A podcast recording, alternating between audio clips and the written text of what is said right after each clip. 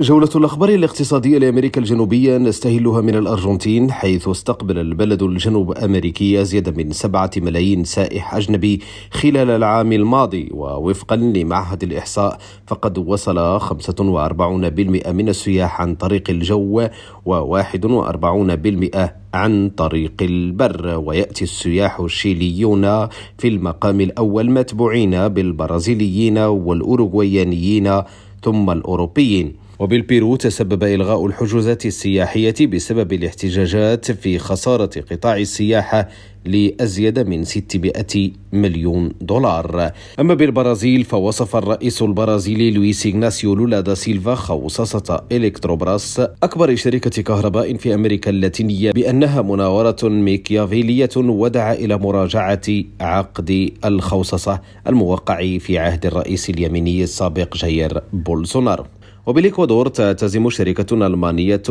استثمار أزيد من 20 مليون دولار لإنتاج أول عقار يتم تصديره من الإكوادور إلى الاتحاد الأوروبي. هشام الأكحل ريم راديو بونوس آيرس